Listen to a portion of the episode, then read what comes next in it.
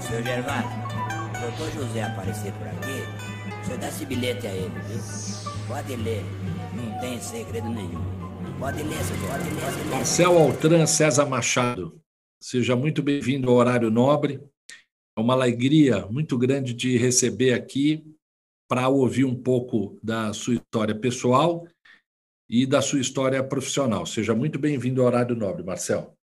Obrigado você, Marcelo, pelo convite para vir conversar um pouco, esse bate-papo, falando um pouco sobre a, nossa vida, a vida de médico e vida de cirurgião, e falar um pouco de medicina e como está a situação atual da cirurgia, etc. Conte para nós de onde você vem, a tua formação, quem, aonde você nasceu, quem, quem é a sua família e, e um pouco da tua formação até onde você chegou até hoje. Eu nasci na Rua Pamplona, 1230, na época que a Pamplona ainda subia, não, não descia.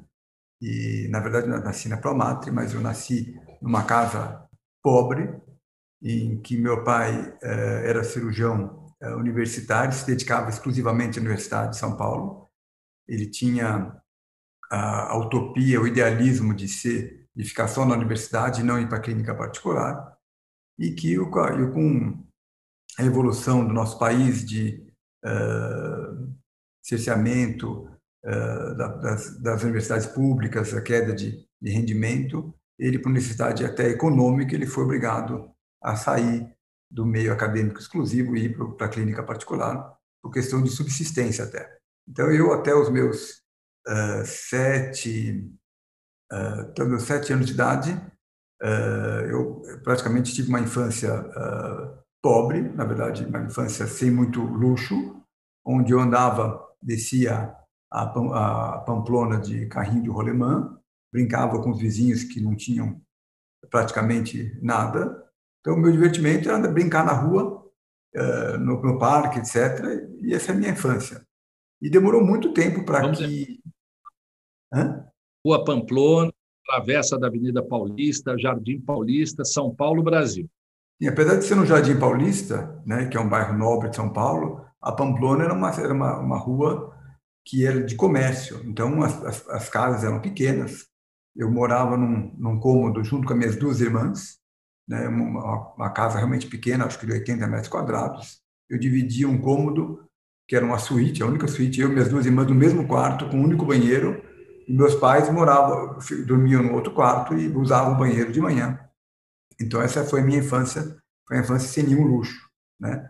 Então, eu, apesar de depois, a partir dos 15 anos, eu comecei a, a conviver com um pouco mais de dinheiro, eu aprendi a dar valor a tudo né? valor às coisas e, e, a maneira que a gente, a maneira que o dinheiro foi entrando na minha família não foi uma maneira muito fácil. Então, eu, atingi minha maturidade de 15, 16 anos já sabendo como foi a vida né, de luta do meu pai, de estudar e de, de ser alguém, de ganhar dinheiro, né? porque ele também veio de uma família realmente é, mais, muito mais pobre que a minha, obviamente miserável, e eu então Comecei no nível eh, já um pouquinho classe média baixa, mas eu pude, eh, com a partir dos 14, 15 anos, na minha adolescência, eu pude conviver com um pouco de dinheiro, e esse dinheiro, na verdade, foi apenas e tão somente muito usado para, para próprio conhecimento.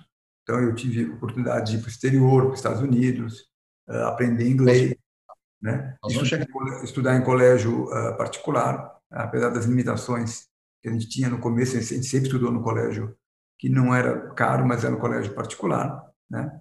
que foi o, o Mater Dei, até, até o, o, na minha, minha época, oitava série, sua... nono ano. Um pouco da sua gente ir para o colégio, por favor. O nome da, do meu colégio? Não, conta um pouco da sua mãe antes da gente ir para o teu ingresso na, na escola. Minha mãe e eu, eh, né, meu pai, a gente conhece, Marcel Sequeira César Machado, minha mãe, Regina Altran, veio de uma família já de classe média, eh, de São Paulo, meu pai do interior de São Paulo, ela de uma família de artista, né? O irmão dela é, é o Paulo Altran, que é meu tio, mas além dele, muitos da, da família Altran são artistas, tem escritor como Altran Dourado, e muitos outros que não, não tiveram sucesso, porque no Brasil realmente a arte ela é muito mal valorizada. Então, na família da mãe, é família de artistas, realmente. Nós temos poetas, escritores, pintores, escultores, né? É uma família desse tipo. E eu, e essa é minha mãe. Minha mãe, ela é dona de casa, né? Que na verdade ela foi, os estudos foram uh, um pouco proibidos pelo pai de estudar. O pai, o pai dela obrigou ela a abandonar o ensino, uh, o científico na época, né? O colegial, o ensino médio de hoje, para se dedicar a ser uma dona de casa. Ela foi aprender a cozinhar, a costurar, para ser uma dona de casa. E quando ela casou, né? Depois de alguns anos de casado, acho que eu tinha seis anos de idade, ela resolveu, ela viu que a vida de dona de casa não, não, não a preenchia como, como pessoa, ela resolveu fazer um curso uh, universitário. Então ela começou a estudar e o que ela achou que seria o melhor seria psicologia. Então ela foi fazer um curso, foi cursar psicologia. Então ela estudava ao mesmo tempo que eu estava começando o meu, meu ginásio, o ensino fundamental na época. Ela estava começando o curso de, de psicologia e eu não posso é, evitar de dizer que a gente foi cobaia dela, né? Então, isso foi uma parte interessante de que ela, ela usava os filhos e ensinava os filhos tudo que ela aprendia em psicologia.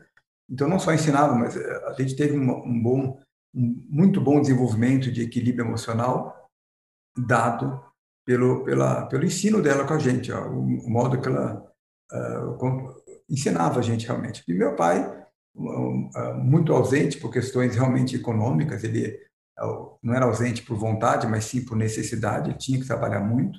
Ele não tinha dinheiro de reserva, então tudo que nós ganhávamos era fruto somente do trabalho dele. E minha mãe, durante a faculdade, ela que segurou os três filhos no colo. Então, é, muito do meu caráter é, vem da mãe. Né? A parte talvez genética de conhecimento médico eu aprendi muito com meu pai, mas obviamente é uma mescla dos dois. Eu tenho a parte de equilíbrio emocional, a parte de caráter, que foi dada pela, mãe, pela minha mãe, que está viva e, e, obviamente, ainda é uma influência sobre mim e sobre minhas irmãs, e também sobre os netos. Né? Então, foi uma pessoa, é uma pessoa, foi e é uma pessoa muito importante na minha formação. E você, você foi é, com que idade para o colégio? Para qual colégio? Onde é, você começou? É, é, quando eu comecei, na verdade, eu comecei um colégio pequeno, mas ah, com cinco anos de idade eu já fui para o Mater Dei, é o famoso, na época chamava Externato Mater Dei, né? que apesar do nome não é uma escola uh, religiosa, é só o nome, não tinha, não tinha relação com padre nem com, nem com freira, era uma escola uh, laica, né? E ficava aqui na Vida Brasil, e é onde, porque era perto de onde a gente morava, foi uma escola que foi foi até indicada por uma, eh, uma prima da minha mãe, que era pedagoga, era uma pedagoga bem importante em São Paulo, dizendo que lá tinha um ensino muito moderno e muito liberal, o que era incomum nessa época. As escolas mais tradicionais, como São Luís, Santo Américo, o próprio Dante Alighieri, eram escolas que tinham, o Porto Seguro, escolas que tinham uma liberdade muito tolhida e, um, uma, um ensino muito voltado ou para a religião mas também muito restrito e muito, muito não ditatorial, mas muito, como eu dizer, é, é muito é, com muita disciplina, na verdade. E eu, esse colégio, o Mater Dei, ele foi um dos primeiros colégios liberais de São Paulo. E isso foi influenciou barbaramente na, na minha formação também. Lá eu conheci gente de todas as classes sociais, de todos os credos. Era um colégio que ficava na Vida Brasil, então eu tive colegas que eram as pessoas ricas de São Paulo que moravam no Jardim Europa, porque era, era, era ficava junto ao Jardim Europa. É, tinham alunos, é, alunos pobres, alunos da, de classe média, média baixa, da região da, da Paulista, ou região ali do Virapuera, né? Então eu tive uma formação é, muito é, interessante e uma coisa importante lá é que eu convivi com gente de todo tipo, gente uh, de nível econômico muito alto e a gente não nunca percebeu isso.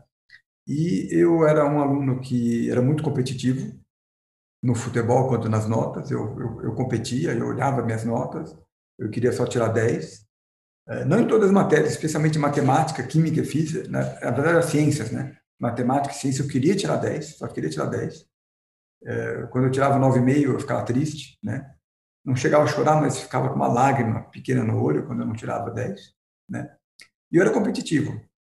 E a minha ideia era ir para o colégio uh, Bandeirantes, porque na época era o colégio que, que mais colocava as pessoas no, no, no vestibular. Eu queria ser o melhor aluno, queria ser, eu tinha essa ambição. Aí entra a mãe. A mãe olhou para mim e falou assim: Você já é competitivo, mas você é inteligente, você não vai precisar de nota.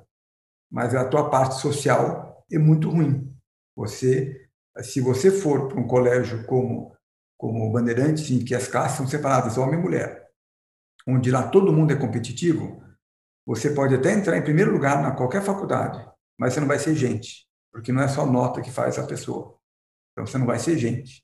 Você vai ser um bicho do mato, vai criar, vai ficar num, num, num ambiente na melhor da tua idade, na época da tua adolescência, da tua puberdade, você vai conviver só com homem, você não vai ter convivência com mulher, não vai saber como é que é relacionamento homem-mulher. Então ela resolveu, disse que não, que não era ideal para mim e me aconselhou a ir para o Colégio São Luís. Então assim eu fui para o Colégio São Luís, que ao contrário, apesar que tem um ensino muito forte, mas também tem uma parte social muito importante. A parte religiosa é muito importante, uma parte de uma parte humana muito importante. E isso lá para frente, hoje, isso eu, eu, eu olhando para trás, eu vejo que isso é muito importante. Porque o médico, ele não pode ser um técnico. O médico tem que ser humano, ele tá, lida com pessoas humanas. Eu sei que eu, eu, eu convivi na faculdade com pessoas brilhantes do ponto de vista intelectual, brilhantes do ponto de vista técnico, mas que não tinham humanidade com o paciente. Não sabiam lidar com o paciente, não sabiam, não tinham empatia com o paciente. Entendeu? Por que não tinha empatia? Porque não foram, não tiveram isso durante o seu curso. Eles só estavam, era só notas, é só isso, nota, entrar em primeiro, tirar, ser primeiro da classe, segunda classe. E, não, essa empatia na, na, no exercício da medicina é, não é importante, é fundamental. O médico que não consegue se reconhecer como um paciente, um doente um dia, se colocar no lugar dele, não vai poder fazer uma medicina de, de alto nível. Quando você decidiu ser médico? É, isso é uma história, essa é uma história é, comprida, é, mas eu vou contar sucintamente. É, quando eu era moleque, a coisa que eu mais gostava de fazer era jogar futebol, como todo menino, né? Na minha época a gente tinha quichute, né? A gente amarrava o quichute e ia jogar bola, né? Você lembra disso? E eu gostava de jogar futebol. Era futebol. E eu, eu como eu tenho o mesmo nome que meu pai, o único filho homem, o caçula, então de certa modo, de certo modo mimado pela mãe, pelo pai, pelas irmãs, né? Um certo tipo de mimo é, assim saudável, não foi mimado do ponto de vista tão uh, patológico, mas uh, saudável. Eu queria, uh, eu, eu, tinha como única como referência masculina na minha casa o meu pai, porque em casa tudo só tinha mulher, né? Tinha mulher, nós tínhamos o cachorro era uma, era uma cadela, era cachorra, é, duas irmãs, uma mãe, e tudo que tinha em casa era só mulher. Né?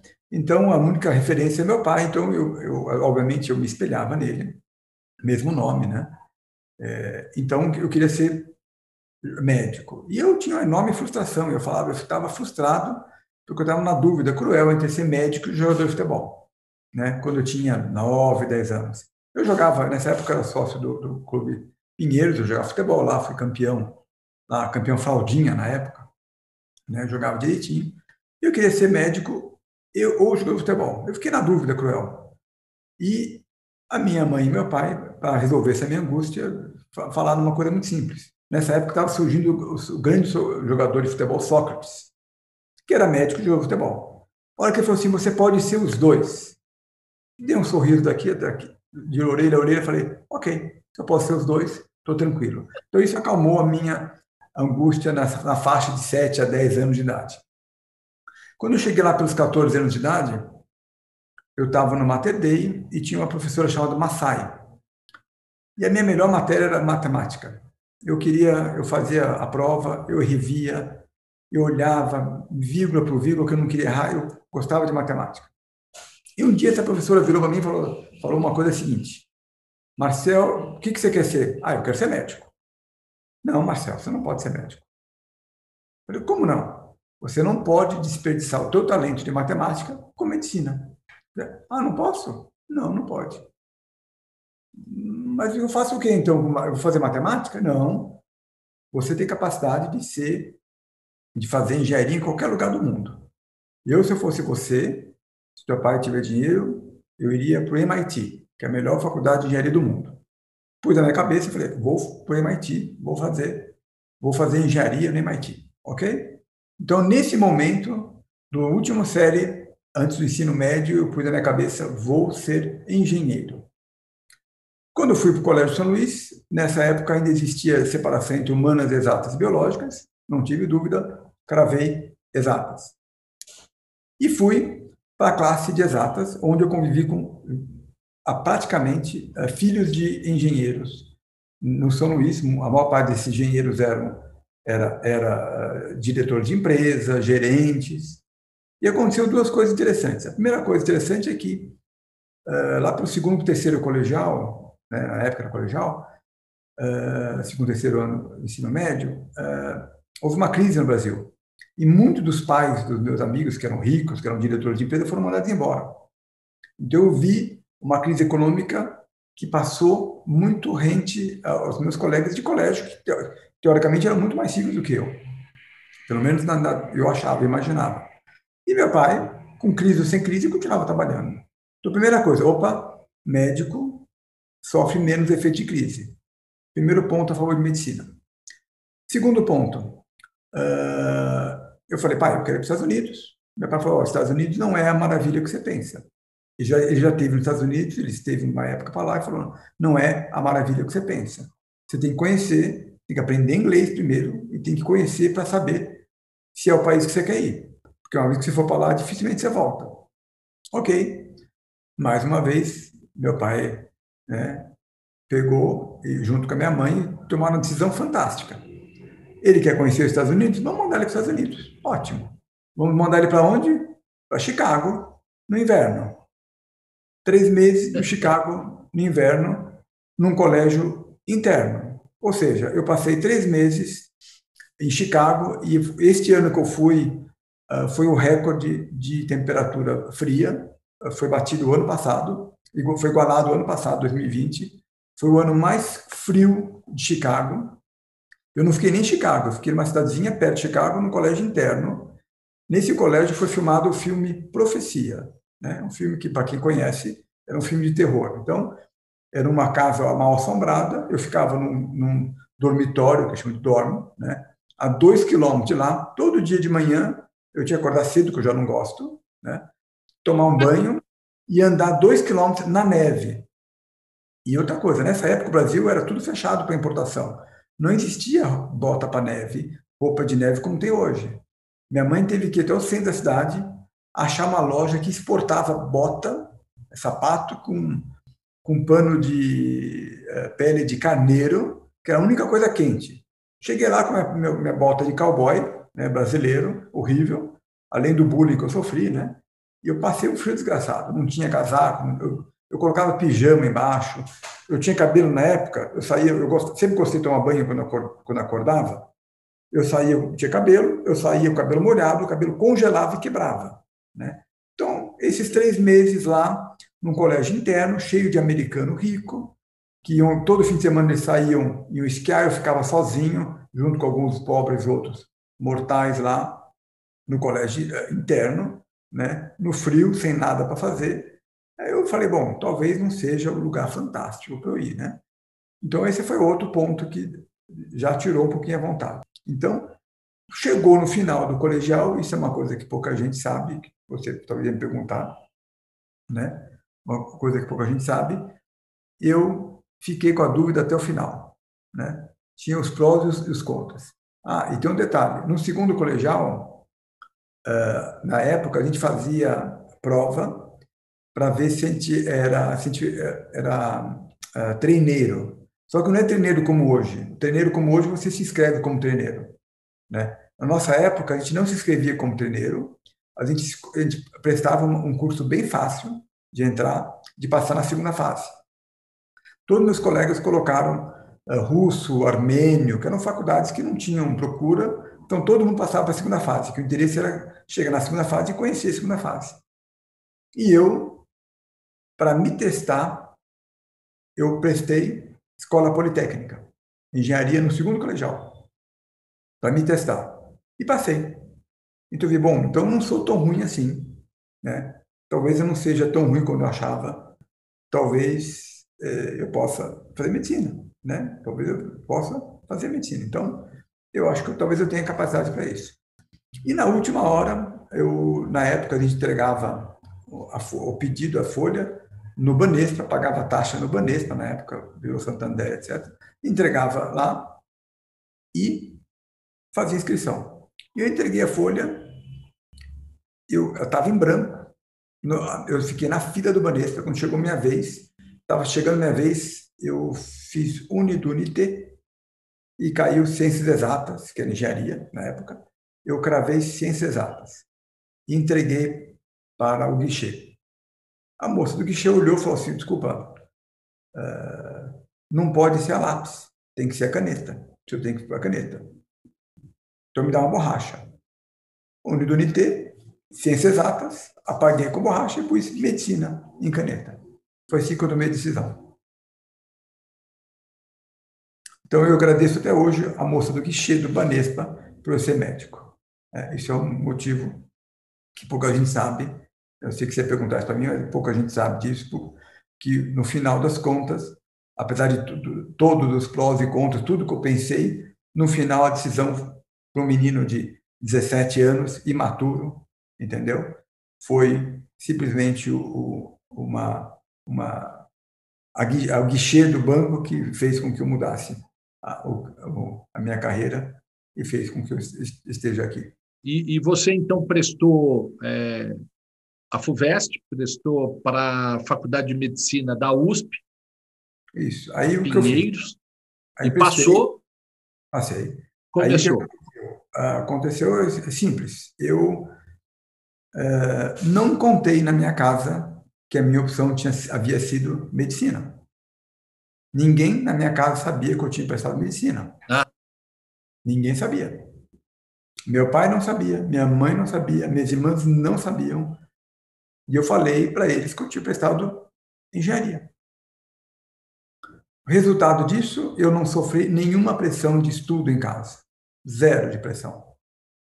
O que normalmente, como eu havia passado engenharia no segundo colegial, eles estavam tranquilos em relação a passou no segundo colegial, o terceiro colegial vai passar fácil, não vai ter dificuldade. O que aconteceu então? As pessoas ficaram, a minha família ficou tranquila comigo ao invés de, de ficarem me pressionando para estudar, olha, precisa estudar, me convidaram para ir para o teatro. Olha, tem uma peça de teatro boa, você quer ir? Quero. Não, nós vamos jantar no máximo, lembra do máximo? Quero ir. E eu saí para passear, fui no clube, fui jogar, fiz um monte de coisa durante o período de vestibular. Apenas quando eu terminei a segunda fase do vestibular é que eu contei que eu tinha prestado medicina e aí foi uma briga em casa, porque é, as pessoas, meu pai, principalmente, que, que, que teve que estudar que nem um condenado para passar, porque ele tinha uma chance só para passar por questão econômica. Se não passasse, o pai dele ia obrigar ele a voltar para o interior e ser uh, colhedor de algodão, né? Então ele, ele passou em primeiro lugar. É, ou ele passava ou ele não passava, então ele estudou muito, né? É uma pessoa, é uma pessoa genial estudou como condenado, né? São duas combinações que fez com que ele entrasse em primeiro lugar com a, com a maior média, é, diferença de média por segundo colocado até hoje. Nunca ninguém chegou perto das notas dele. É, isso, ele virou uma lenda no hospital, no, na faculdade. Isso é uma coisa que eu ouvia, então deixava a gente, né, daquela maneira, né? Mas o fato é que eu não contei para ninguém. Então eu fiz a prova com toda a tranquilidade do mundo, de tal maneira que uh, todo mundo estava desacreditado que eu ia entrar. Então, ele não vai entrar, não estudou, foi no cinema. Mas, Marcel, você não estuda nada, você foi no cinema, você foi no teatro, você foi jantar com a gente. Vocês me convidaram, eu fui. Não, mas você não estudou o suficiente. Falei, não sei, eu fui, fui razoável, pode ser que eu passe. Se eu não passar, eu passo ano de cursinho. E no final das contas, tanto é que havia uma desacreditação total na minha pessoa, né? naquela época saía no objetivo da Paulista, de manhã cedo era fixado na parede a, o resultado. E só ia ser divulgado no jornal no dia seguinte.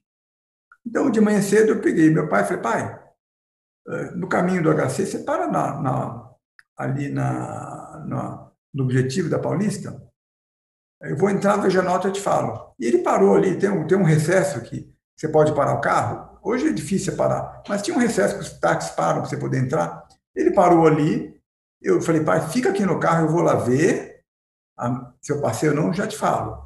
Ele, ele certamente com medo de se ficar frustrado, ou Deus está frustrado de não passar. A hora que eu vi o resultado e voltei, cadê ele? Tinha ido embora. Tinha ido embora. Né?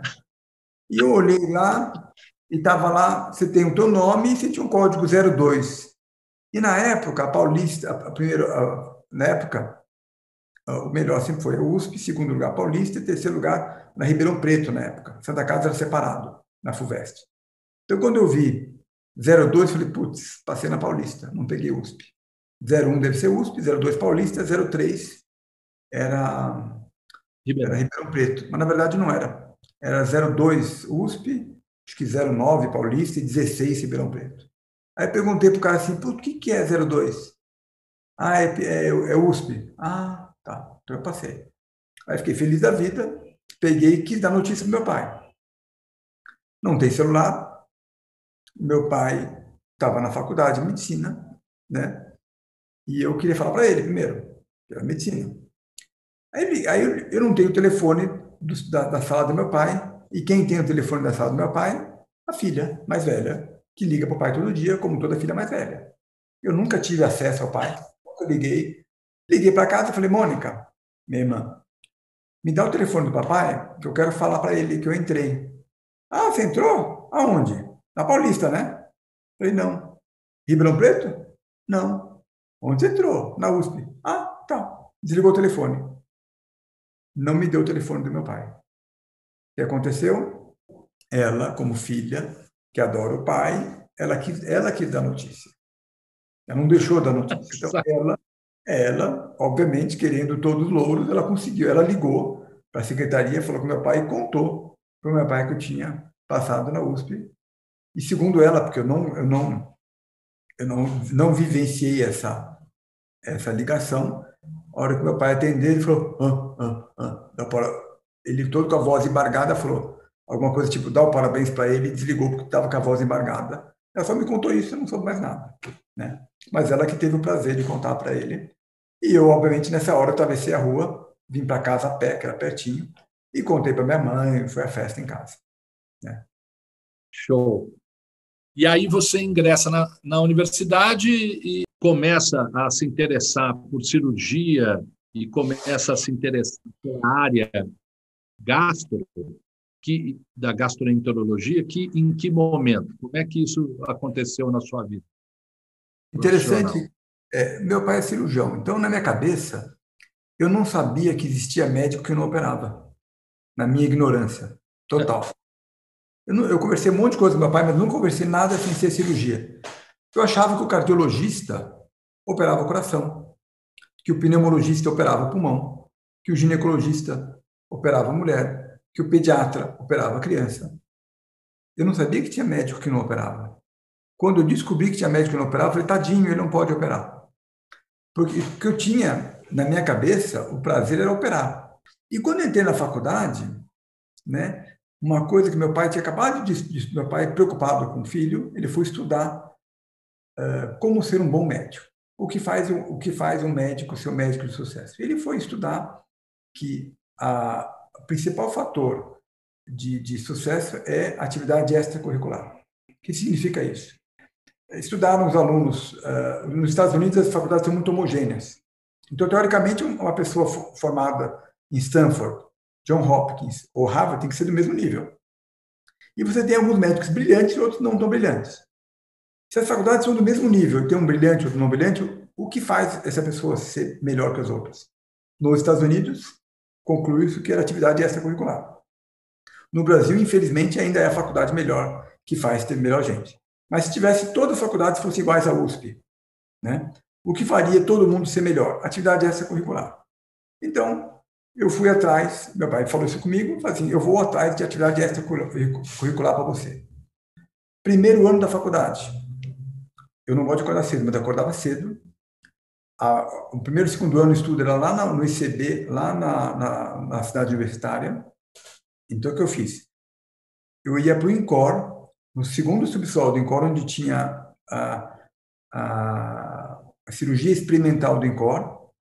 Tinha um cirurgião lá que foi um dos maiores gênios do Brasil, chama Dr. Euclides Marques, e ele estava fazendo trabalho com transplante cardíaco em cachorro. Né? Não, não trabalho, fazendo pesquisa. Então, no primeiro ano da faculdade, eu ia para o laboratório, junto com, tinha lá um, um, aluno do terceiro ano, que chama Reinaldo, depois ele fez urologia, nunca mais vi, acho que foi para o Mato Grosso. Tinha a namorada dele, que eu não lembro o que fez, que era do segundo ano, e eu do primeiro ano. E a gente trabalhou junto, então no primeiro ano a gente fazia transplante cardíaco no cachorro. Eu não, tinha, não sabia nada de nada, mas era técnico. Então eu ficava lá fazendo a técnica e depois a gente analisava os dados com estatística, com uh, planilhas, na época tudo por, com polígrafo, né? E fazia conta de matemática, coisa que eu mais gostava, e ficava fazendo os cálculos, e ficava estudando e fazendo pesquisa, né? E esse Euclides Marx, na verdade, a história é interessante, que ele era para ter sido o pioneiro do mundo de transplante de fígado. Ele chegou, tinha um caso de um câncer de, de pioneiro de transplante cardíaco no mundo. Tá? Ele teve um caso de câncer de coração, que é um caso raro, tinha um doador, ele quis fazer o transplante, o, o Zerbini não deixou, questões religiosas, é um absurdo. Inchou todo de lá. Alguns meses depois, o Christian Barnard fez na, na África do Sul e virou um um superstar da medicina, primeiro transplante cardíaco do mundo. E era ser feito aqui no Brasil, lá no, no Hoje em Cor, pelo Euclides Marques. Isso fez com que ele é, entrasse em depressão, etc., porque ele vai ser o melhor do mundo, pioneiro, e o chefe dele não deixou. Né? Então, é, por, porque era, porque, como era único, era o primeiro caso, esse é o primeiro do mundo, ele não quis, não, isso não existe, isso é coisa do planeta. Ele não teve, ele teve a coragem, mas o chefe não teve a ousadia de deixar de ser. Então eu trabalhei com essa pessoa, com, com o Dr. Euclides, que é um genial, genial, criativo, inteligente, boa pessoa. Então eu tive o primeiro contato com a cirurgia com uma pessoa genial que não teve sucesso na carreira por questões políticas, né? Mas que era genial. Eu falei, opa, não basta ser genial para ter sucesso. É importante, mas não basta ser. E eu via, ele me contava as dificuldades dele, mas eu aprendi que a criatividade é uma coisa importante ali. Né? Então, uh, depois eu fui aprendendo que você não deve nunca cercear suas ideias, ter preconceito das suas ideias. Às vezes uma ideia pode ser louca e ser ruim, mas pode ser uma ideia boa. Você nunca sabe. Você não pode deixar que o teu cérebro, o teu alter ego bloqueie uma ideia que pode ser nova o terceiro ano, com a, com a vinda para o Hospital das Clínicas, a gente começa a, atuar dentro do hospital, eu comecei a trabalhar com o doutor, professor Paulo Branco, que era genial, e é um cirurgião muito prático, tinha uma mente científica, comecei a escrever trabalho científico com ele, e esse foi um trabalho interessante, porque ele me ensinou a escrever, eu escrevi esse trabalho umas 60 vezes, eu escrevia, ele rasgava e falava, começa do novo, do zero. Então, apesar de ter demorado uns três anos para escrever o meu primeiro trabalho, de tanta correção, de tanta crítica que eu sofri, depois que ele me corrigiu tanto e ficou perfeito, nunca mais eu precisei ter esse tipo de correção que eu aprendi. Então, isso foi o que o Paulo Branco me ensinou. Né? Ele ficou muito em cima de mim, ele, ele pegava o trabalho e rasgava. Pode começar do zero, isso aqui é uma redação de quinto ano. Eu escrevia, ele mandava fazer, fazer, fazer, até a hora que ficou perfeito, nós publicamos. Né? Então, foi a primeira experiência minha, e obviamente, nesse momento, eu já estava querendo fazer cirurgia de qualquer modo. Né? A minha única dúvida foi no quinto ano, quando teve uma greve. Eu fui trabalhar, eu estava no primeiro estágio meu, que era dermatologia, me apaixonei pela dermatologia, queria fazer, eu achava que era eu era um campo curto, é, restrito, então se fizer dermatologia para poder fazer um monte de coisa, ter muito conhecimento. É, nisso influenciou o doutor uh, Valteme, que é o famoso doutor Vasquinho, Valteme Vasconcelos, um professor uh, da faculdade até hoje está vivo e é histórico, ele é fantástico. Queria que eu fizesse dermato. Depois, quando eu comecei a fazer cirurgia, eu pensei uma época em fazer cirurgia plástica, sempre tentando fugir um pouco do meu pai, né, da, da, do meu pai. E no final das contas, não adianta. Eu fui fazendo e não só não só a, a gente vai escolhendo aquilo, e vai gostando daquilo que faz bem, né? A gente não faz bem aquilo que gosta, né? Então eu comecei a fazer melhor as coisas da área de cirurgia, da área digestiva, que eu fazia melhor. E eu comecei no primeiro ano na cirurgia geral, eu operava estômago, na técnica cirúrgica, eu fui monitor de técnica cirúrgica, eu ficava operando, na época podia operar cachorro, né? A gente operava cachorro, dissecava cadáver, fazia trabalho. Eu fui ver que a área de, do aparelho digestivo era a área que eu mais gostava. Então eu acabei indo para esse lado. E esse estímulo, então, que, que você resistiu tanto de fazer a cirurgia na área, na mesma do seu pai, fez com que você fosse é, assistente do seu pai, aprendesse bastante como assistente dele, até você chegar no momento em que você fez carreira solo, tem a tua própria equipe, não é? Conta um para Eu... nós e, e, nós vamos entrar em, em outros assuntos em seguida. Tá, é, é, na verdade é o seguinte, é, eu, desde o quinto ano, eu queria entrar com meu pai, entrar para instrumentar a cirurgia, meu pai falou o seguinte, não, só vai entrar comigo quando você estiver formado como cirurgião. Não adianta, não vou queimar você. Ele não falou isso, mas hoje eu sei. Se eu entrasse na equipe dele no quinto ano, eu ia falar muita besteira, eu ia fazer muita besteira, e certamente, mesmo, mesmo sabendo que eu sou só aluno, eu, e eu iria, como havia muita expectativa em cima de mim, certamente iria criar uma aura de ele não é bom como pai. Meu pai, brilhante, falou: eu não vou, não vou fazer isso com ele. Então, não, talvez eu não gostasse do que ele fizesse, pela dificuldade. Então, ele não só, ele não deixou eu trabalhar com ele.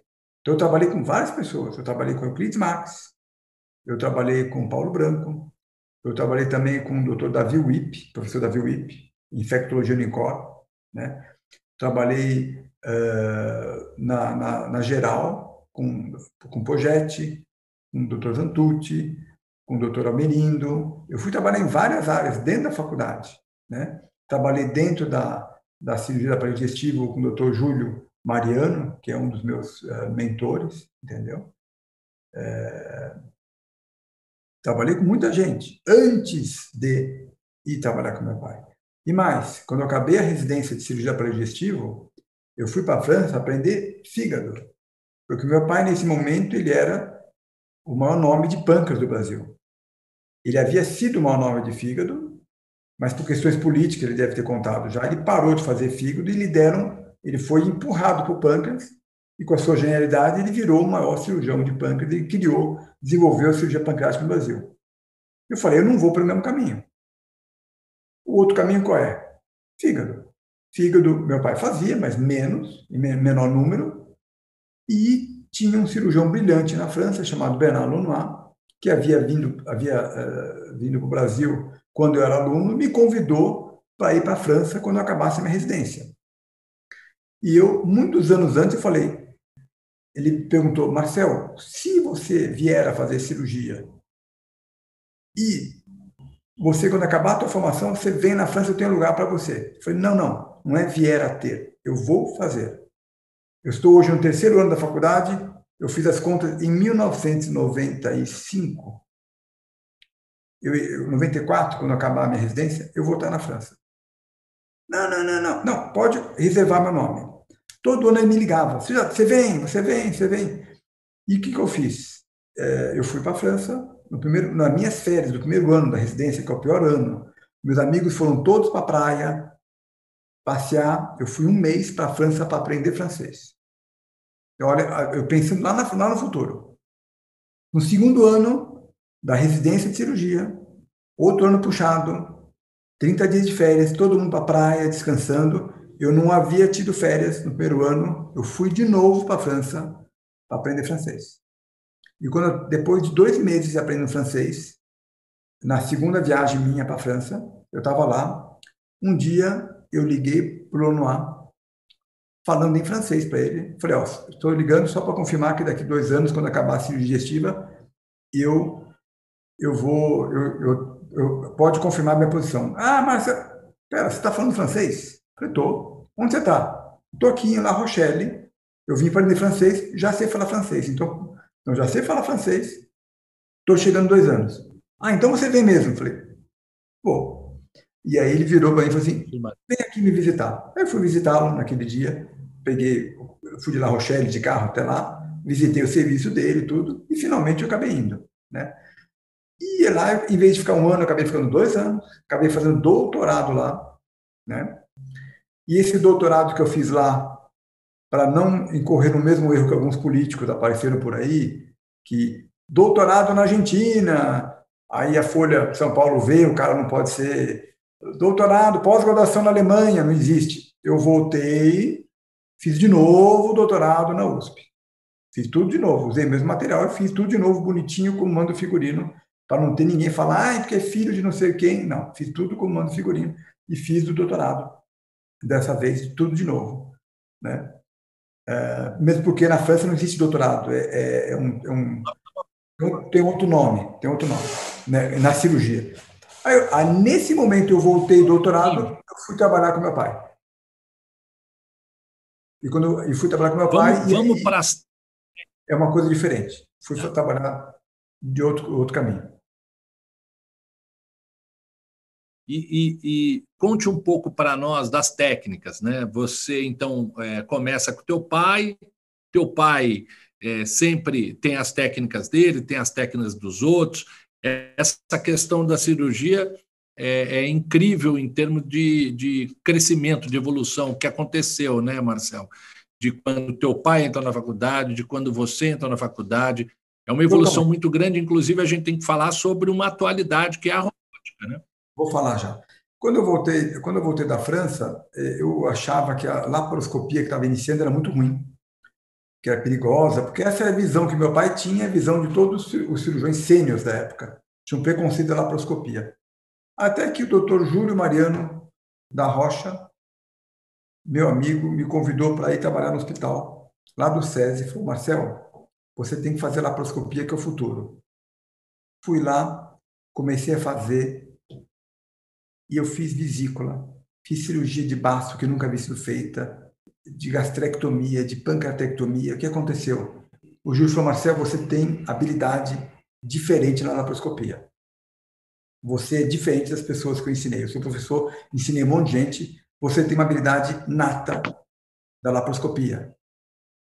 Então, aí eu comecei a fazer a cirurgia laparoscópica, que é a cirurgia minimamente invasiva. É a cirurgia que você enche a cavidade de gás carbônico, não pode ser oxigênio que é inflamável, gás carbônico, faz alguns furinhos e você faz a cirurgia igualzinha como a feita aberta, lá dentro com pequenas pinças. A cirurgia tradicional aberta, o que, que é feito? A gente abre a barriga para poder enxergar. Abrir a barriga só tem a função de você enxergar, nada mais.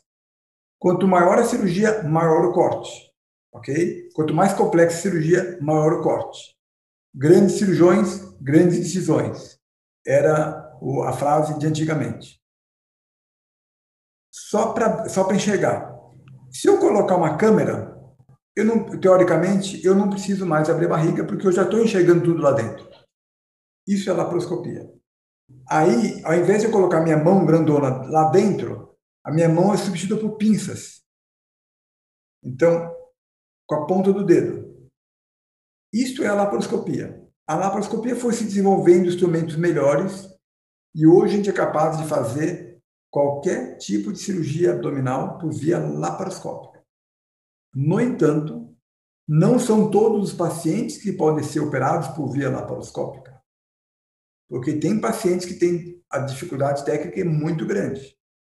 Então, o que aconteceu? Até os anos 2000, 2010, houve um crescimento da laparoscopia gigante. E em cirurgia de fígado e pâncreas, eu desenvolvi um monte de técnica de cirurgia de fígado, algumas são usadas no mundo, de pâncreas, por via laparoscópica. Chegou num ponto em que a laparoscopia somente, alguns pacientes eu não conseguia operar ou não conseguia porque não era seguro, ou porque realmente, tecnicamente, não dava para ser feito.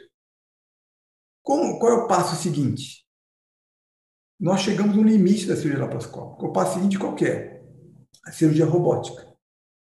Então, da mesma maneira que você, da cirurgia laparoscópica, que você não abre, você põe uma câmera. Só que a cirurgia robótica, esta câmera é uma câmera com 3D verdadeiro, uma câmera 3D verdadeiro, que tem outras, outras funções, tá? E as pinças não são pinças com movimentos restritos.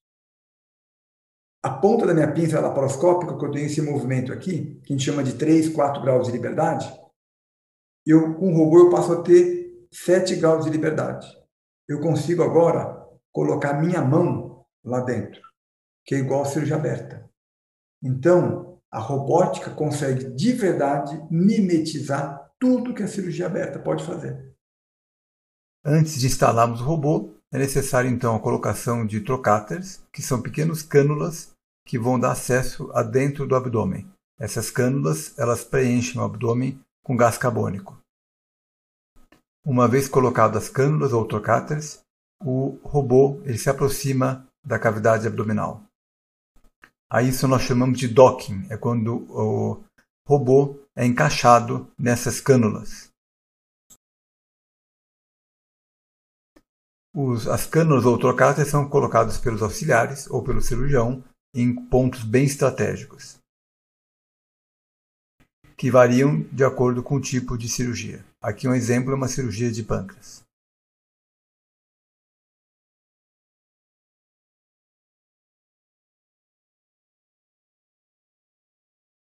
Neste outro exemplo, uma cirurgia robótica de fígado. Uma vez encaixado, é, o, as pinças são colocadas por meio uh, dos trocáteres e são conectados ao robô. A partir deste momento, o cirurgião uh, robótico ele assume o controle das pinças no console. Nós temos uma visão 3D real Agora uma visão bem rápida de como trabalhamos. Veja o uso da, dos pedais.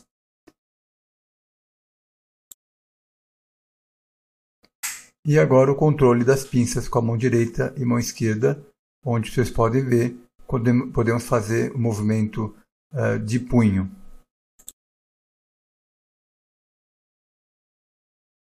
Movimento esse que nós chamamos de 7 graus de liberdade.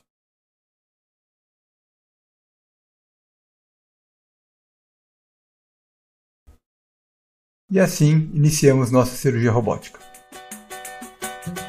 Agora comporta, viu Marcelo? Vou dar uma paradinha só para introduzir a pergunta do seu pai. Eu queria inicialmente manifestar a minha satisfação em participar desse programa, é, principalmente porque o entrevistado é meu filho. Eu gostaria de inicialmente dizer a grande satisfação que eu tenho de tê-lo como filho e o orgulho que eu tenho de ter, inclusive, ter entregado o diploma quando fui para nível da, sua turma, e fato isso que ocorreu apenas duas vezes na nossa universidade. É, tenho a satisfação de saber que é, você atingiu níveis mais altos na carreira, suplantando o próprio pai, o que me dá satisfação, porque poucos pais têm essa satisfação. A pergunta que eu tenho é que, Marcel, com o avanço da tecnologia, os cirurgiões de hoje se preocupam muito mais com a com adquirir as capacitações técnicas do que com a própria cirurgia, com seus problemas, com as suas, seus requisitos científicos, etc. Voltando ao que aconteceu no século passado, quando o maior parte dos cirurgiões treinava técnica cirúrgica, mas pouco conhecia a cirurgia.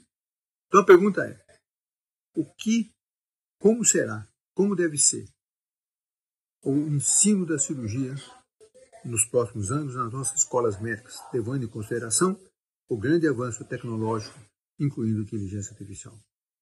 Mais uma vez, um abraço, Marcel, por você ser o que é. Bom, inicialmente, é, obviamente que é, o orgulho é mútuo, né? É, é difícil é, ouvir do pai que tem orgulho de você, assim como é difícil para ele falar que tem orgulho do, do filho, porque ele, ele, na cabeça dele, a vida inteira, ele sempre achou, isso é uma coisa é, da nossa família mesmo, que quando se elogia muito uma pessoa, ela, ela se enche de soberba e deixa de, de, de fazer as coisas da maneira correta. Então, eu confesso que foram muito poucas as vezes que eu, eu ouvi um elogio tão legal do, do, do meu pai. Né? Isso me emociona, porque realmente é, é, foram poucas vezes que ele, que ele me elogiou, ainda mais em público. Né? Não sei se eu estou ficando velho, ele está ficando velho, ou se eu, agora o elogio talvez seja merecido. Ou... Mas o fato é que o elogio, ele, ele sempre, uh, às vezes é importante para dar coragem, para dar, dar continuidade, mas, mas o elogio na, nas bocas, meu, na boca do meu pai sempre foi uma, um artigo muito raro, e por isso é muito precioso, e por isso eu estou apreciando e vou curtir esse elogio. E, e foi um privilégio meu também receber o diploma do meu pai como paraninfo, né? Então, teu, teu, teu pai uh, no auge, você lá se formando e teu pai entregando o, o, o, diploma também foi uma coisa guardada. Pena que naquela época a imagem filmada foi VHS, a qualidade é ruim, mas ainda tenho essa imagem meio ruimzinha, mas eu tenho essa imagem uh, gravada do meu pai entregando o diploma para mim. Segunda coisa, isso é importante, porque realmente está. Eh, a faculdade de medicina, quando começou, era a faculdade de medicina e cirurgia. O cirurgião era um técnico. Né? Os açougueiros eram realmente considerados açougueiros. E os clínicos, eh, eles desprezavam os cirurgiões, eram só técnicos, não eram médicos. Até que era a faculdade de medicina e cirurgia de São Paulo, que é USP, virou USP depois. E até a Paulista foi uma dissidência da, da USP, onde os clínicos, os médicos foram para a Paulista e os cirurgiões ficaram na USP. Por isso que existe uma tradição maior da cirurgia de qualidade na USP do que na, na Escola Paulista de Medicina. Pelo menos nos anos atrás. Né? Isso já mudou muito, obviamente. Né? Houve, uma, houve já muito uma mescla aí em cima. Tá? Mas realmente, é, o médico, o cirurgião, ele tem que ser médico antes de ser cirurgião. Aí, infelizmente, eu vejo acontecendo cada vez mais, os médicos são técnicos.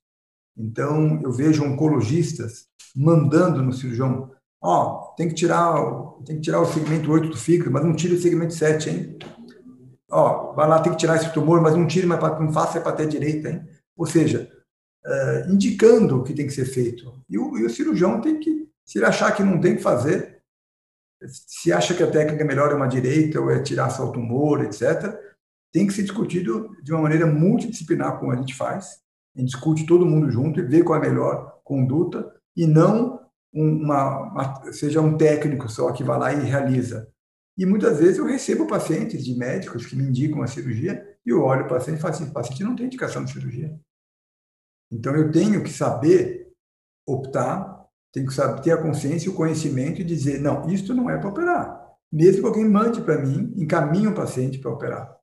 Tem um caso interessante que uma vez eu recebi uma paciente que veio operar comigo. Falei assim, doutor Marcel, eu vim aqui operar vesícula. Falei, ah, tudo bem, a gente pode marcar. Não, eu quero operar amanhã porque eu vou viajar. Falei, não, calma, vamos completar a consulta, me conta um pouco a teu, tua história. Não, doutor, eu estou operando a vesícula, eu quero operar a vesícula. Não, mas me conte. Ela me contou a história dela, a contragosto, eu a examinei, a contragosto dela, conversei, fiquei uma hora na consulta, falei, olha, eu acho que você tem tumor de intestino. Tem que fazer uma colonoscopia. Brigou comigo. Eu quero operar a vesícula, senão eu vou operar outra pessoa. Eu falei, por favor, faça uma colonoscopia. Depois, vai estar normal. Se tiver normal, eu opero a tua vesícula. No dia do preparo, ela passou mal demais. Me ligou, não vou fazer porque eu estou passando mal. Falei, se está passando mal é porque está obstruída. Se está obstruída é porque tem tumor. Mais um motivo para fazer. Em suma, ela tinha um tumor no intestino. Tinha metástase hepática. Eu a operei logo depois do exame. O tumor no intestino não daria para ver na laparoscopia da cirurgia da vesícula. A metástase estava escondida do lado esquerdo, não daria para ver na laparoscopia da cirurgia da vesícula. Eu operei essa paciente, operei o intestino, operei o fígado e de quebra tirei a vesícula dela. Ela está curada, isso faz 13 anos. Isso, nesse dia eu fui médico, eu não fui cirurgião. Nesse dia, eu, uma paciente chegou para operar uma vesícula, é muito fácil marcar para o dia seguinte operar a vesícula. Essa paciente estaria morta hoje, se não tivesse sido médico e não técnico. Então, isso é só um exemplo de, da importância de você ser médico e não ser técnico. Mas existem, obviamente, é, alguns casos particulares que você tem pessoas que se desenvolvem uma técnica melhor que outra e você é procurado para isso. Seguindo na pergunta do seu pai, a tecnologia vai fazer com que os cirurgiões fiquem só técnicos e, e, e é, venham a perder isso que você contou agora para nós, que sejam médicos? Nós vamos, nós vamos perder algumas especialidades médicas, certamente, com, com a tecnologia. A radiologia, eu creio que é uma delas. Por exemplo, hoje a inteligência artificial consegue detectar tumores melhor que o olho humano. Então, eh, ainda não dá, mas no futuro próximo nós vamos ter técnicas de detecção, de diagnóstico, que o médico vai ser substituído por inteligência artificial. Mas nós não vamos ser, eu tenho certeza ainda que uh, nós não vamos ser meros uh, observadores, meros técnicos, porque ainda a medicina ainda é muito complexa. A gente tem a parte humana que o robô, a máquina não consegue substituir. Não adianta você, você não consegue substituir a máquina. Tem aspectos humanos do paciente que você trata a alma do paciente, você não trata só o corpo dele. E tem aspectos uh, psicológicos do paciente que você trata também a parte psicológica. Não adianta ter pacientes que você trata muito mais a cabeça do que o corpo, tratando a cabeça que você trata o corpo. E tem pacientes que você só faz o diagnóstico se você conhece ele a fundo, se você é, entra na alma do paciente e você tem ah, esse conhecimento, você consegue fazer o diagnóstico, fazer o tratamento correto. Então, existem algumas especialidades que vão, obviamente, sumir, vão ficar, vão ficar, uh, como chama, uh, não utilizadas, né? Uh, mas eu acho, mas eu creio que muita parte, por exemplo, a parte da cirurgia, a parte do robô, não vai substituir o cirurgião, porque é o cirurgião que, que, que, executa, e os pacientes são muito diferentes. Ao contrário de você fazer um procedimento de construir um carro, as peças que chegam são todas iguais. Você pode construir o um carro idêntico. Cada ser humano é diferente, a anatomia varia muito, é tudo totalmente diferente, entendeu? Você não, consegue, você não consegue substituir não, eu não consigo enxergar uma cirurgia em que o robô vai ser capaz de ir lá e fazer. Pelo menos, talvez uma cirurgia de baixíssima complexidade, como tirar uma pinta, talvez. Ele consiga delimitar a distância de uma pinta, ele consegue fazer um corte ao redor. Mas uma cirurgia complexa de entrar dentro da barriga, não vai conseguir analisar tudo isso. Pelo menos não no nosso, no nosso nos próximos 50, 100 anos, eu não acredito. Eu acho que meu, os meus filhos nem netos não vão chegar a ver isso. E o ensino na faculdade, com relação a isso que nós estamos falando?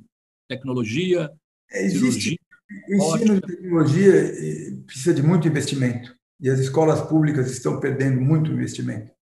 Então, mesmo nas escolas clínicas que tem um robô, esse robô, é, você não consegue ensinar cirurgia robótica de todas as áreas no, no nível que se precisa, num hospital só, com um robô só.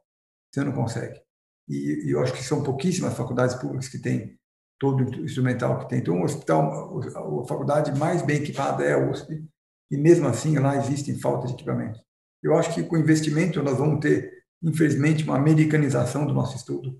Nós vamos ver faculdades vindas da iniciativa privada, faculdades como do Einstein, do Sírio-Libanês, vão, com o poder econômico que os hospitais têm, vão conseguir é, formar talvez médicos, é, não no primeiro tempo, mas no segundo, na segunda leva, na segunda geração, médicos melhores né? médicos mais bem formados.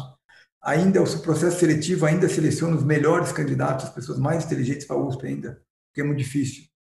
Mas vai chegar um, um ponto em que esses melhores alunos não vão querer mais ir para a USP. Hoje eles ainda querem ir para a USP. Então ainda existe uma seleção da parte humana para as melhores universidades. Eu digo USP como exemplo, mas são as federais, as grandes federais do Brasil, são as melhores universidades do Brasil, são as federais, as públicas. Mas vai ter um momento em que como já aconteceu em outras áreas, não da medicina, em que o ensino vai começar a precisar de investimento, de tecnologia, e o público não vai ter mais isso, então os melhores alunos vão migrar para as, para as faculdades privadas, e a gente sabe que quem faz as melhores faculdades são os melhores alunos, não tem a menor dúvida. Eu queria muito te ouvir é, nesse nosso final sobre a Covid, a pandemia e a ciência. É, a pandemia, né, foi uma, uma coisa que aconteceu no mundo e que suscitou uh, muitas pessoas que estavam, sei lá, uh, sub, submersas no, no, campo médico, uh, como uma forma de aparecer, como uma forma de crescer, como uma forma de ganhar prestígio. apareceu centenas de candidatos a prêmio Nobel procurando uma solução mágica para a Covid. E muita coisa na medicina não existe solução mágica. Então, começou com drogas, com drogas para malária, começou com drogas uh, vermífugos, começou como uh, inalação de, de, gás carbônico, como ozônio injetado em, nas partes íntimas, começou com um monte de, de, de, soluções mágicas, né? Assim como aquela pílula do câncer que foi comprovado que não existe, porque não, pode existir pílula do câncer, porque o câncer não é uma doença só. Mesmo o Covid, que, é, foi no início uma doença só, não foi conseguida uma, uma, uma, solução mágica única. Então, todo mundo em busca do prêmio Nobel, enquanto que a solução mais simples, às vezes a solução correta é a mais simples, que era realmente uh, se isolar, né? Uh, não ter contato, que deveria ser no começo, lá na frente, né? no comecinho, no começo, no começo, no começo, porque aconteceram outros uh, inícios de pandemia que foram contidas, essa contenção que não ocorreu. Né? Então, quando começou na Europa, era para ter fechado, o Brasil tinha que ter fechado as fronteiras. Né? Aí, quando surgiu a vacina, a solução mais inteligente é comprar a vacina ao preço que tiver. Não tem, não tem preço. Tudo que você, o que você gasta hoje, você vai economizar depois. Israel é um país que só tem gente inteligente, Israel. Eles compraram, eles usaram o poder econômico, eles compraram a vacina no dobro do preço que custava, com a garantia de que receber o número total das vacinas em tempo recorde. Acabou. Usou o poder econômico. O Brasil tem dinheiro, o Brasil podia ter comprado todas as vacinas de uma maneira absurda. Mas teve várias chances, em agosto, em dezembro, em janeiro. Parece que foi ontem que cobrou. Agora que o Brasil já entrou num ciclo vicioso de variante, etc. Então, eu vejo, eu vejo um, um meses ruins pela frente, muito ruins. Ninguém ouve a ciência, não respeita a ciência, não segue a ciência. Ah, as pessoas seguem a ciência quando é interesse delas. Né? Se a ciência tiver interesse, é, é, é simples. Você fala, o ser humano é um, é um ser complicado. Se você fala para a paciente, você não pode fumar que você vai ter câncer, é, as pessoas fumam. Não pode beber em excesso, vai ter pancreatite, vai ter cirrose hepática, as pessoas bebem. Então, a, a ciência, ela, ela é difícil a ciência interferir quando uma coisa é comportamento humano. Isso aconteceu na AIDS, no HIV. Como é que você vai ensinar o?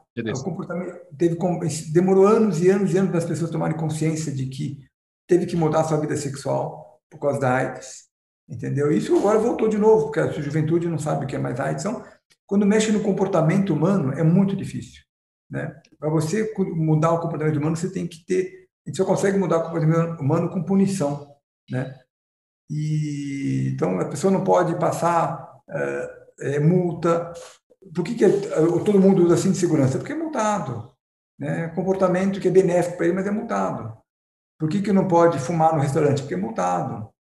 Então, é, a, o comportamento humano é uma coisa muito difícil de você ver. Então, não seguir a ciência é o que todo humano, ser humano faz. Ele não segue porque não é cômodo, porque é, é contra, é contra o princípio dele. Depois chora, ah, gente, é verdadeiro, isso acontece. Depois que acontece com ele ou com o familiar, então, nós, todo, nós fomos bombardeados toda noite com, uh, com, com testemunhas de gente. Gente, Acontece mesmo, perdi minha mãe de 40 anos, perdi meu pai de 50, perdi minha filha com 20, perdi meu avô. Todo dia tinha esse exemplo, todo dia.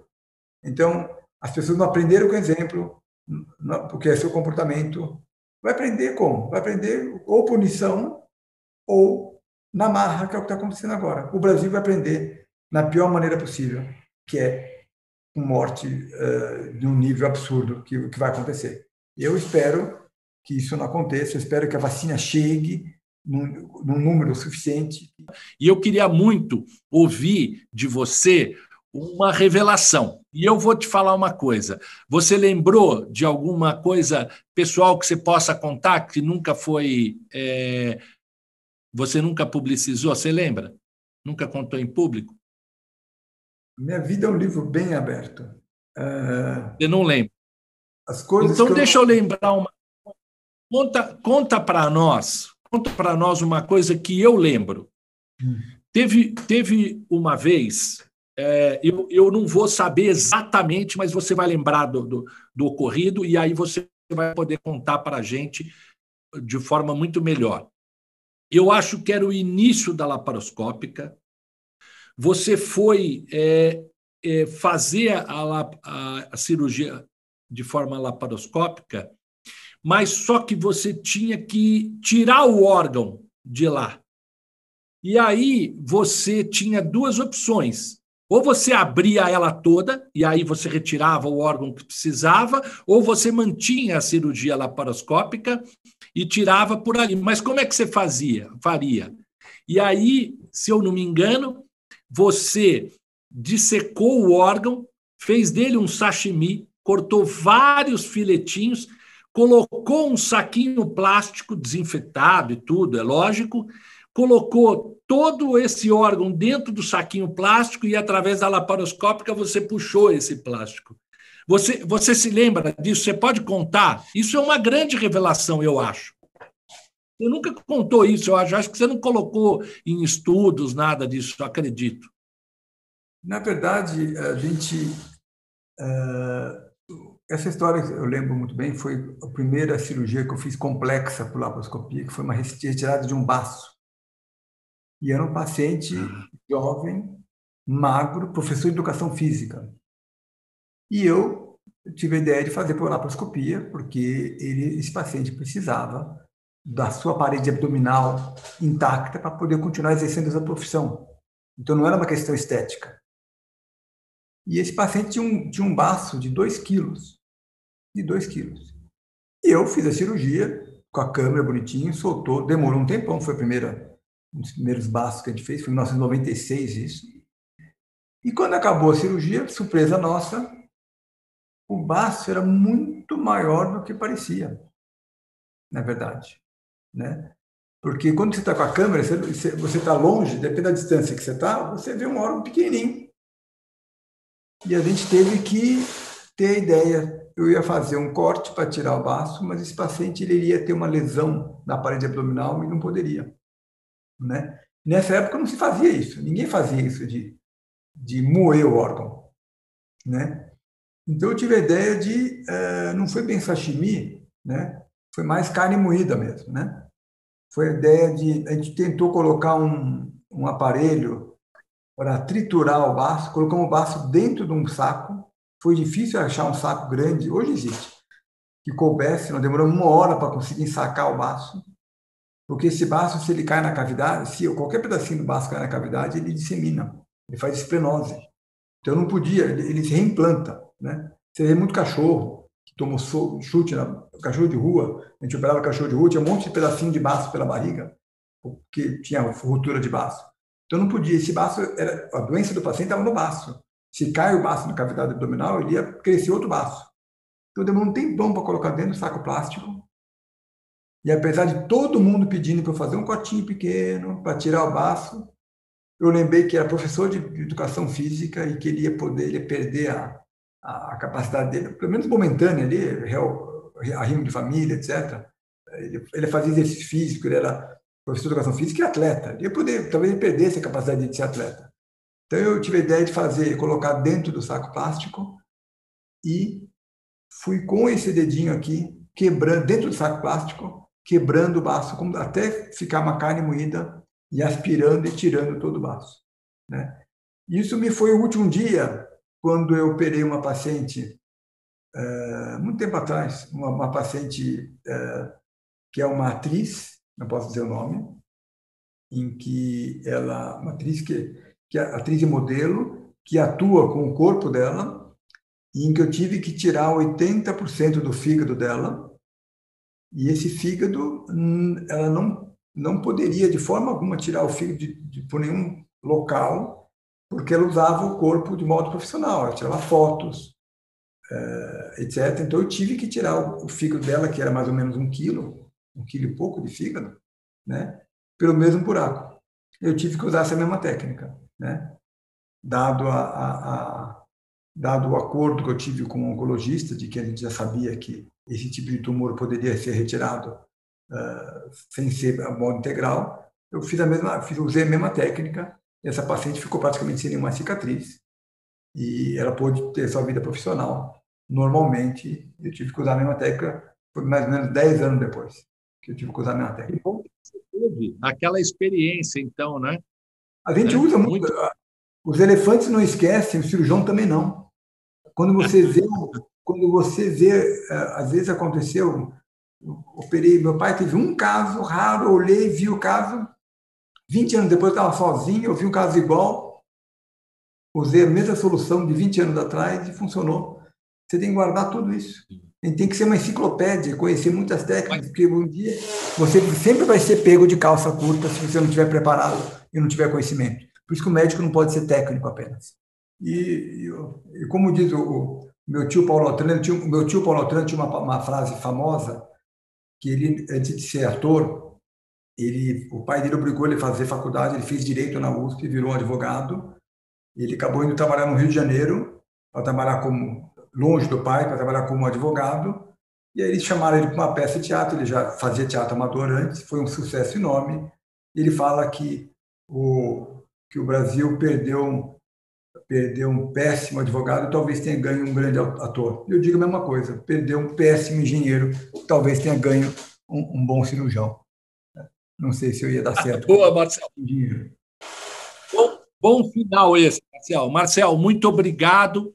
Marcel Altran, César Machado, muito obrigado por você ter contado a tua história e agora fica gravado para a posteridade no nosso horário nobre. Muito obrigado pela honra da entrevista. Toda a tua equipe que, me ligou, conversou comigo, obrigado. Um abraço e prazer em ver esse programa de sucesso. Abraço. E, e, que vai ser um show, né? A tua revelação. Eu falei agora, você pode. Isso que eu falei da, da, da, do vestibular era, era, era o que eu tinha guardado para falar depois.